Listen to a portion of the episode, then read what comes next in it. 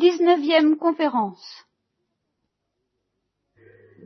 Je l'ai dit la dernière fois, le, le, fond de notre être, inconsciemment, involontairement, nous n'en sommes pas responsables, ça n'est ni bien ni mauvais de notre part, c'est irrésistible, c'est un certain élan de générosité.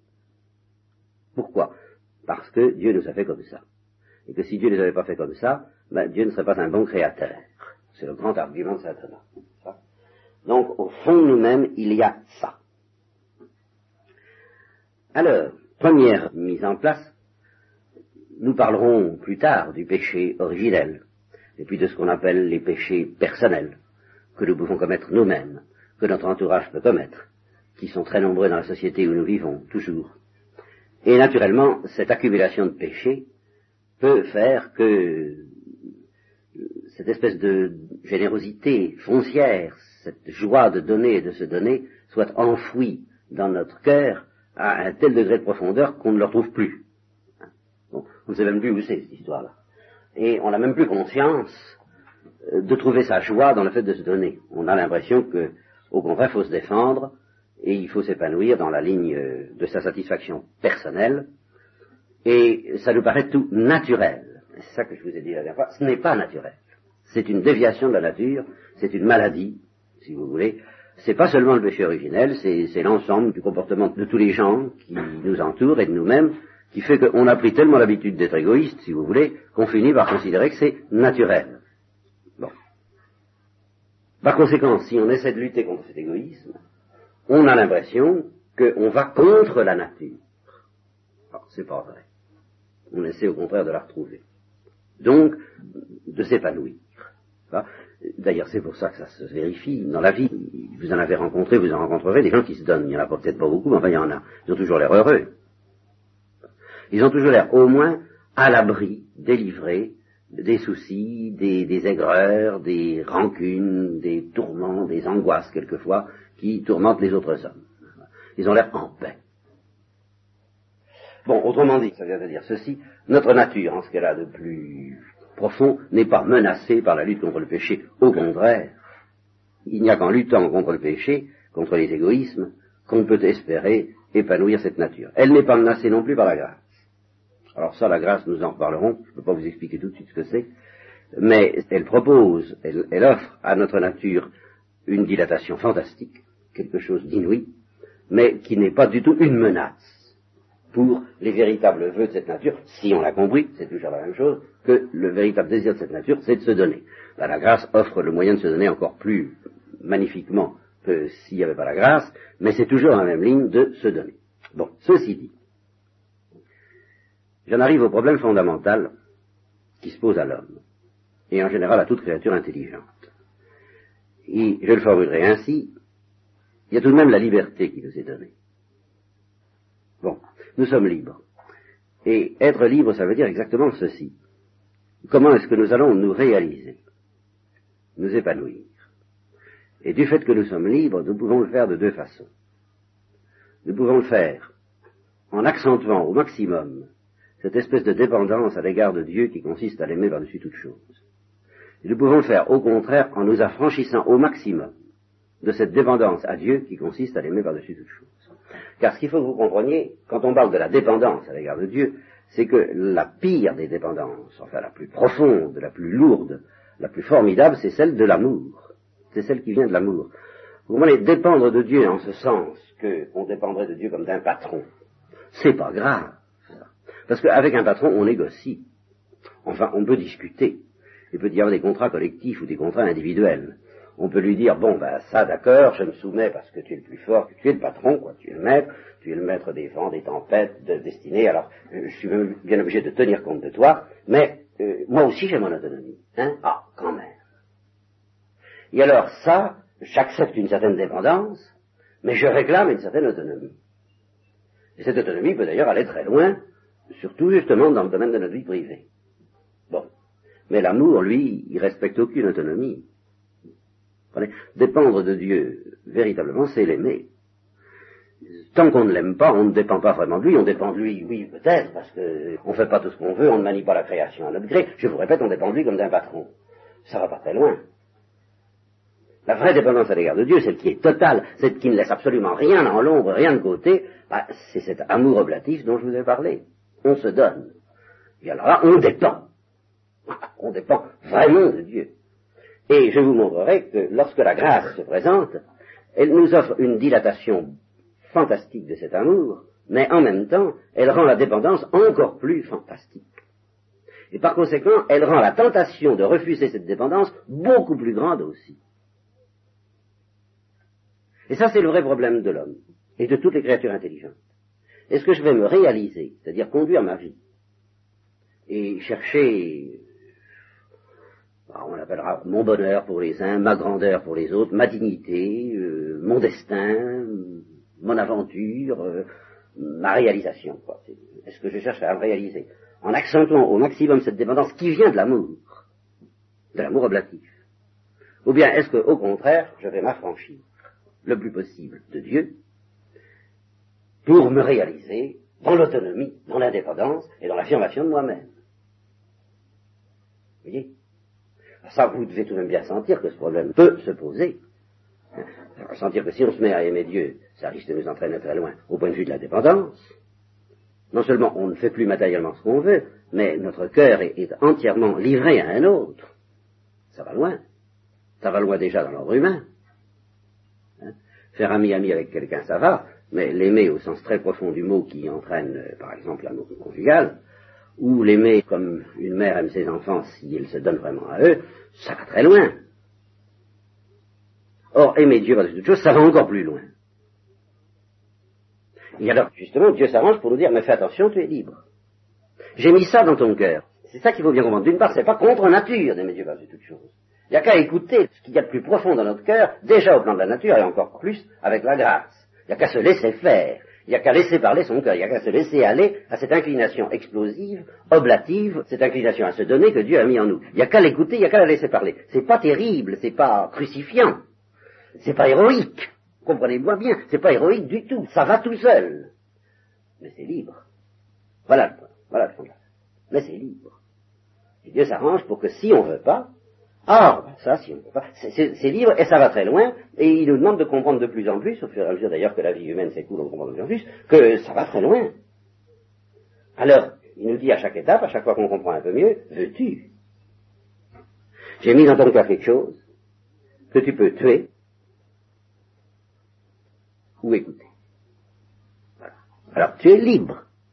C'est de toi que ça dépend. Simplement, je pose devant toi la route du bien et du mal, c'est-à-dire je t'explique, je te fais le topo, je te montre ce que ça va donner si tu acceptes d'aimer et de, de te livrer à cet élan oblatif que j'ai mis dans ton cœur, et puis je te montre ce que ça va donner si tu n'acceptes pas. C'est-à-dire toutes les catastrophes, tout le malheur qui va s'abattre sur toi si tu n'acceptes pas, mais tu es libre.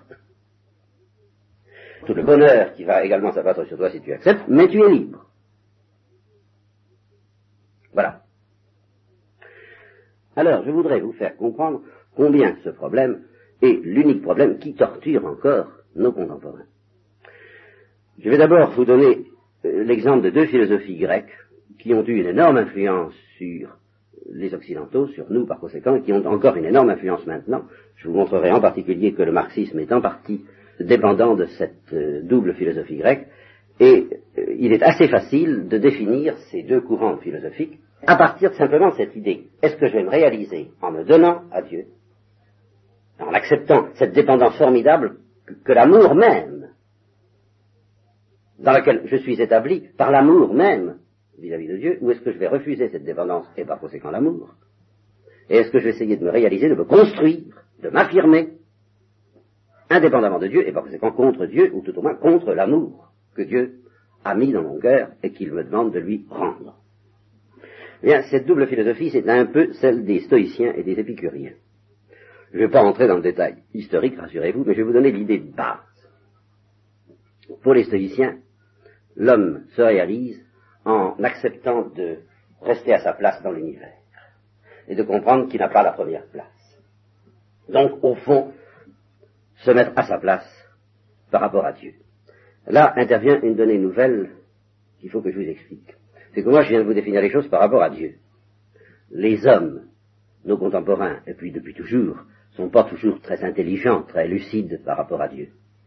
Alors, ils savent pas très bien ce que c'est que Dieu. De sorte que ce mouvement d'oblation, qui sentent quelquefois en eux ce mouvement de se donner, ils ne savent pas toujours dire, ni comprendre clairement que ce mouvement d'oblation s'adresse à Dieu. Et alors, entre Dieu et eux, il y a l'univers.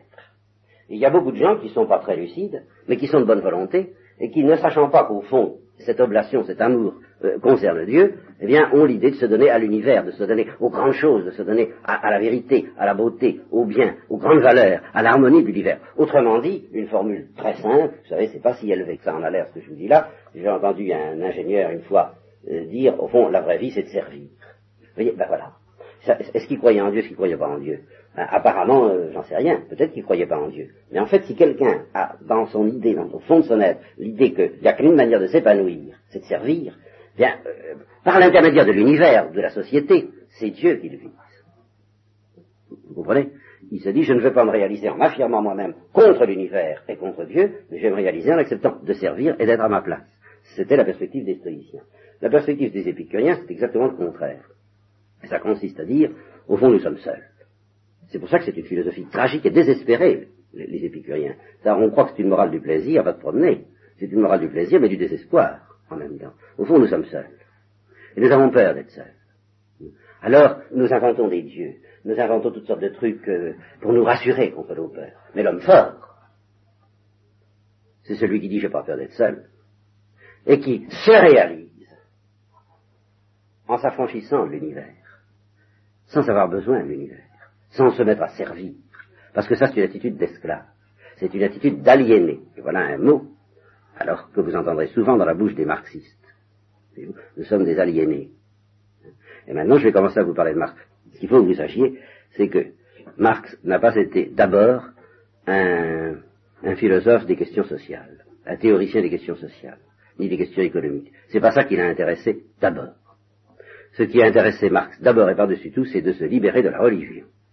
Ça, c'était vraiment son obsession. Et au début, c'est un philosophe, et indépendamment des questions sociales et des questions économiques, qu'il disait il faut avant tout s'affranchir de la religion.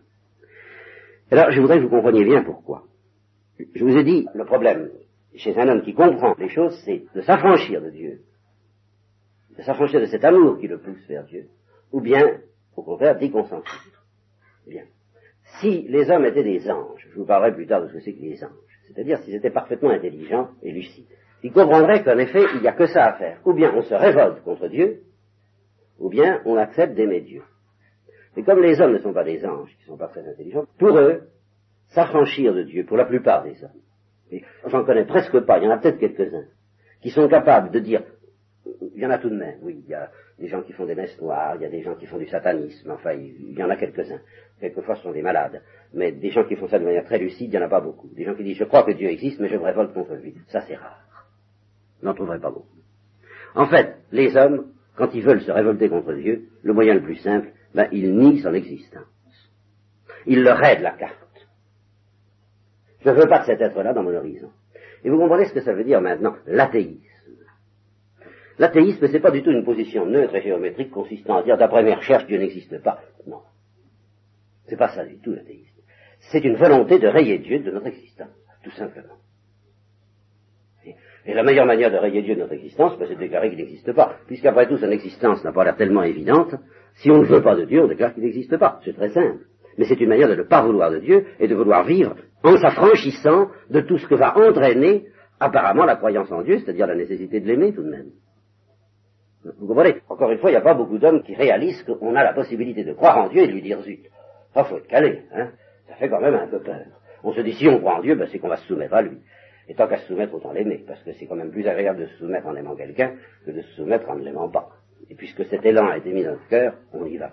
Et si on ne veut pas obéir à cet élan, si on ne veut pas se soumettre, ben, le moyen le plus simple, c'est de dire, je rêve Dieu de la carte de la carte de ma vie, puis de la carte de la vie des hommes, je déclare que Dieu n'existe pas. Je déclare que Dieu n'existe pas, mais parce que je veux qu'il n'existe pas. Vous comprenez bien ça. Parce que pour un homme, c'est la manière la plus simple de s'affirmer et de s'affranchir, de s'affirmer indépendamment de l'amour de Dieu. Là, il est tranquille de ce côté-là.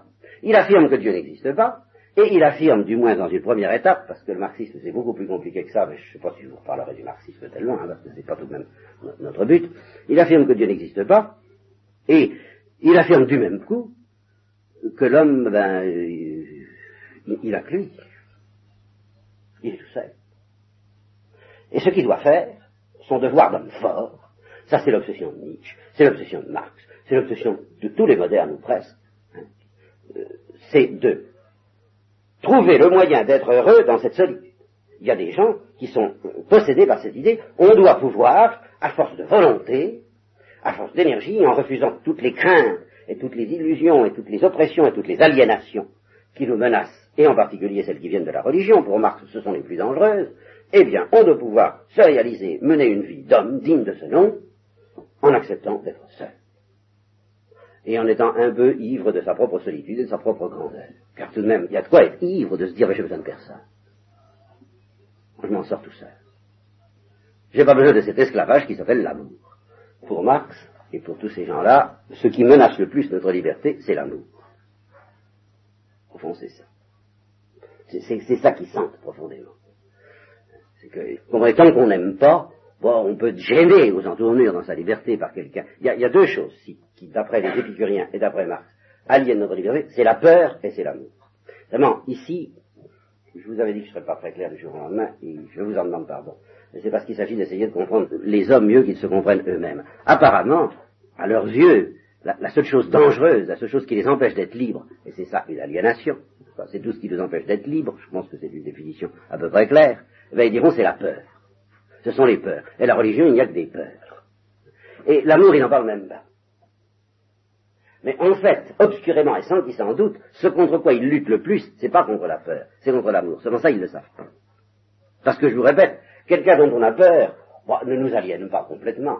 On en a peur, ben on se défend contre lui comme on peut, mais enfin on reste soi-même. La seule chose qui aliène définitivement notre liberté, c'est l'amour. En tout cas, Marx, lui, il a lutté de toutes ses forces contre la religion parce qu'il a senti que la religion allait nous enlever notre liberté, apparemment parce qu'elle crée en l'homme des peurs, alors que c'est quand même pas vrai. C'est pas la religion qui crée la peur de la mort, c'est pas la religion qui crée la peur des éléments qui vont nous tomber dessus. Elle apparaît comme un remède à cette peur, et alors là, Marx dit c'est l'opium du peuple, c'est un remède illusoire. Mais en fait, c'est quand même pas la religion qui crée la peur. Mais par contre, ce qui est très vrai, c'est que la religion crée cette aliénation formidable qui s'appelle l'amour. Parce que c'est quand Marx, lui, décide de se libérer, en fait, même s'il ne le dit pas, même s'il ne comprend pas, même s'il n'en a pas conscience, c'est là où je dis il faut essayer de comprendre les gens plus qu'ils se comprennent eux-mêmes. Ce dont ils veulent se libérer, c'est de l'amour, parce qu'il n'y a qu'une seule chose vraiment aliénante de notre liberté, c'est l'amour.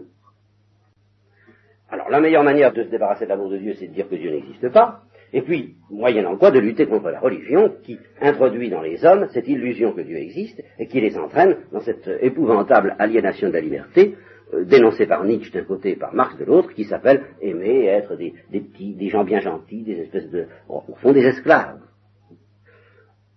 L'idéal de Marx et de Nietzsche, c'est l'homme fort. Et l'homme fort, c'est celui qui n'a besoin de personne et qui n'a pas besoin d'aimer. À qui sa solitude lui suffit. Vous n'allez pas me dire que ça n'existe pas, que vous ne sentez pas ça. Alors, il s'y ajoute quelque chose d'autre que Marx alors a découvert ensuite. C'est que au fond, vous voyez, si on est plusieurs à se dire nous voulons être forts, ben on est encore plus fort tout de même que si on est tout seul. Et alors c'est ça où euh, là Marx sort tout de même de la tradition épicurienne. Dans la tradition épicurienne, on est seul et puis on est seul. Dans l'idée de Marx, les hommes se réunissent ensemble pour se passer d'amour, pour se passer de Dieu. Ils unissent leurs forces et ils unissent leurs forces dans cette idée, prolétariens, euh, travailleurs de tous les pays, unissez-vous. Mais unissez-vous pour justement ne pas avoir besoin d'être aliénés dans l'amour de Dieu par-dessus toute chose. Unissez-vous pour être forts ensemble. Et alors, à ce moment-là, évidemment, il va falloir se débarrasser et lutter d'une manière efficace contre la religion. Et pour lutter d'une manière efficace contre la religion, et non pas seulement à la manière des philosophes qui écrivent et ça n'avance pas à grand-chose, ben, il ne suffit pas de lutter contre la religion, il faut lutter contre toute la société qui est imprégné par cette religion et qui se trouve être en fait la société capitaliste, d'où toute la bataille de Marx contre le capitalisme, mais c'est pas seulement le capitalisme qui vise, et c'est même pas d'abord le capitalisme qui vise.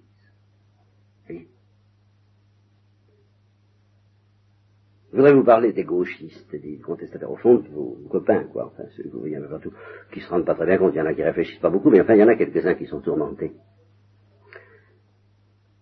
Alors, eux, ils cherchent vraiment une très drôle de contradiction.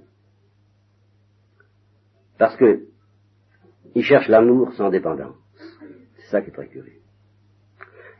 Comprenez, du fait que Dieu a mis l'amour dans notre cœur, c'est pas la peine d'espérer s'épanouir en fait en dehors de l'amour. Et ça, cela commence à le soupçonner et à le retrouver.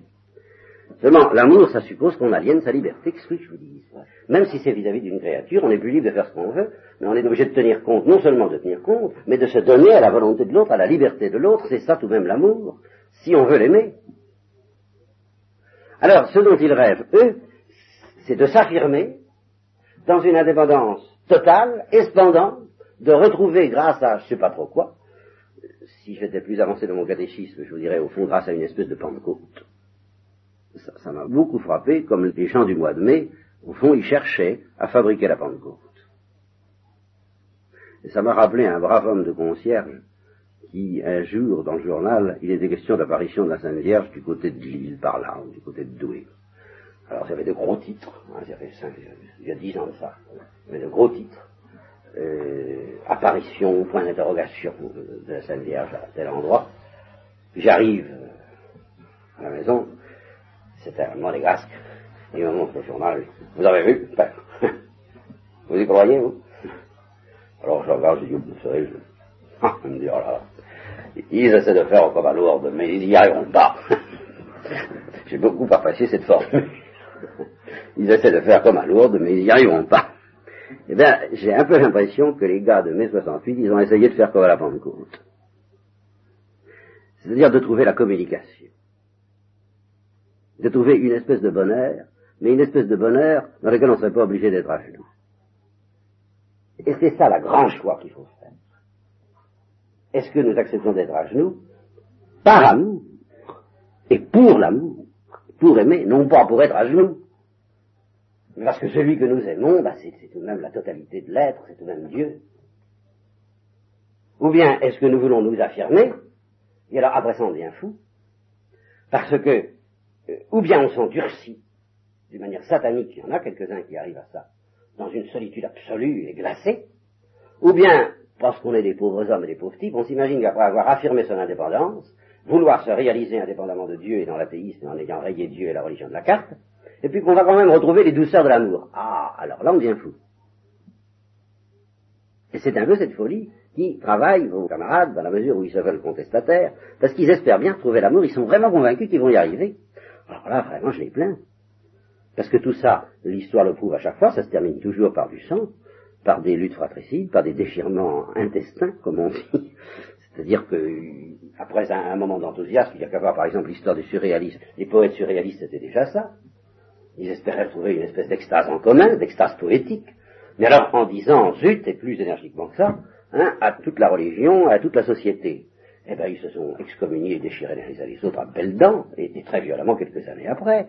Et il n'y a qu'à voir alors euh, Staline et Trotsky et puis Mao Tse-tung aujourd'hui, tout ça, ça se déchire quand même inévitablement. Vous pouvez toujours vous aligner pour trouver l'amour, si vous n'acceptez pas la dépendance, et la dépendance à l'égard de Dieu, ça, c'est pas la peine. C'est pour ça que je les plains vraiment. Je ne les plains pas s'ils vont jusqu'au bout. Je ne les plains pas s'ils cherchent plus l'amour. Ah, alors là, je dis, bah, ils commencent à ressembler à des anges, c'est-à-dire plutôt à des démons, alors là, ils savent ce qu'ils veulent, ils vont jusqu'au bout, c'est très bien. Mais si tout en refusant d'être aliénés par la religion, parce qu'ils espèrent encore construire un monde où il y a de l'amour, là je les plains. Et c'est là où je dis qu'ils sont aveugles. Et vous pouvez être beaucoup plus conscient qu'eux de ce qu'ils cherchent. Parce que, il est évident, hein, attention, il est évident que la société soi-disant chrétienne, dans laquelle nous avons vécu jusqu'à présent, n'est pas chrétienne, elle n'a jamais été chrétienne. Il est évident qu'elle est férocement égoïste. Alors vous comprenez, ça leur est facile à eux de dire je me sépare de cet égoïsme et d'avoir l'illusion qu'ils vont enfin trouver le secret de l'amour. Ça, je comprends cette illusion, mais elle leur coûtera cher, parce que c'est pas vrai. La société dans laquelle nous avons vécu n'est pas chrétienne, parce qu'elle est très hypocrite, parce qu'elle a dit je me soumets à Dieu, mais parce qu'elle n'a pas aimé Dieu. Alors n'ayant pas aimé Dieu, ça aboutit à ce qu'on voit, c'est pas beau, c'est pas intéressant. Seulement, l'illusion par laquelle ils vont pouvoir, eux, en s'affranchissant de cela, construire quelque chose qui aboutisse à ce que l'homme soit heureux, au fond sans avoir décidé s'il se soumet à Dieu ou s'il s'y soumet pas, s'il aime Dieu ou s'il n'aime pas Dieu. C'est ça où, il y a quelque chose qui ne va pas. Affranchissez-vous de la religion et de la société du capitalisme tant que vous voudrez. Mais il faut résoudre ce petit problème de départ. Est-ce que c'est en aimant Dieu ou en vous affirmant contre Dieu, en rayant Dieu de la carte, que vous allez espérer, essayer, vous épanouir? Ça c'est, c'est comme ça qu'il faut poser la question. Et nous verrons que la grâce, je vous le répète, rend la question encore plus dangereuse. Parce que la grâce va nous offrir beaucoup plus encore que l'épanouissement simplement des dieux par-dessus toute chose, elle va nous offrir un épanouissement plus inouï qui s'appelle le royaume des cieux, quoi, disons, mais elle va nous demander un aplatissement, un aplatissement dans l'amour et par l'amour, mais un aplatissement beaucoup plus formidable encore que s'il s'agissait simplement d'aimer Dieu par-dessus toute chose. Alors la tentation est beaucoup plus grande, et alors je vous dis, réfléchissez à ça, indépendamment de la question de la société ou du capitalisme ou de tout, ça. Et n'aboutissez tout de même pas, car c'est à ça qu'ils aboutissent, les contestataires, les vrais, ceux qui sont virulents, ceux qui vont jusqu'au bout. Ils vous disent, au fond, nous ne savons rien, nous cherchons tout. Nous sommes décidés, nous recommençons à zéro, nous partons à zéro, nous allons construire le bonheur de l'homme à zéro. Nous ne savons rien, ne nous demandez pas de vous dire quelque chose sur la doctrine, nous n'avons pas, nous cherchons. Nous savons qu'une seule chose, c'est que vous, vous êtes des salauds, et que vous trompez. Alors ça, nous le savons. Alors là, très dogmatiquement. ça, vraiment, euh, là, ils sont sûrs de leur affaire. Hein. Ça, ils sont sûrs de notre erreur. Mais quant à être sûr d'une vérité en dehors de cette vérité éblouissante à leurs yeux qui est notre erreur, euh, alors ça, c'est pas la peine de leur demander, il n'y en a pas. Et ils disent, c'est normal, on, est en chantier, on part à zéro. Ne nous demandez pas de vous donner une vérité, nous n'avons pas de vérité. Nous les avons fabriqués, ne vous inquiétez pas, ça, ça va venir ça va venir, et c'est ça le happening. On se réunit tous, on en va promener toutes les barrières, toutes les traditions, toutes les certitudes d'autrefois, tout ça qui est absolument du néant, et puis on attend que ça vienne. C'est ce que j'appelle attendre la Pentecôte. Il va se produire quelque chose. Ce qu'on appelle encore dans la psychologie actuelle la non-directivité. C'est-à-dire qu'on réunit les gens, on leur donne pas de directive, on leur dit voilà, euh, bougez, agissez, parlez, faites quelque chose, dansez, criez, battez-vous, euh, aimez, dans tous les sens du mot, euh, allez-y, puis on attend qu'il se passe quelque chose. Moi, je dis, on attend la Pentecôte, ils veulent faire comme la Pentecôte. Car c'est ce qui est arrivé effectivement à la Pentecôte, c'était tout à fait une histoire de non-directivité. Les gens étaient réunis et puis il est arrivé quelque chose. C'est le happening à l'état pur, la Pentecôte. Et, vous savez ce qu'on appelle le happening, je pense. Euh, vous avez tout de même entendu parler de ça. Non, les grandes personnes ne savent pas. mais la jeune classe doit le savoir. On se réunit et puis on, il n'y a pas de programme. On, on, va, on, va, voir ce qui, en, ce qui sort de, la réunion. On, cause, mais il n'y a pas, d'ordre du jour, il n'y a pas de directive, euh, ça, vient comme ça vient. Hein. Et on espère que de là, il va sortir quelque chose. Quelque chose d'enfin neuf, qui ne soit pas notre monde vermoulu, croulant et, abominable. Eh bien, je vous répète, il y a quelque chose de vrai dans le happening et dans la non-directivité, c'est l'espoir de la Pentecôte. Ça, c'est vrai. Parce que qu'ils en aient marre de cette société soi-disant chrétienne et qui n'est pas chrétienne, là, je comprends.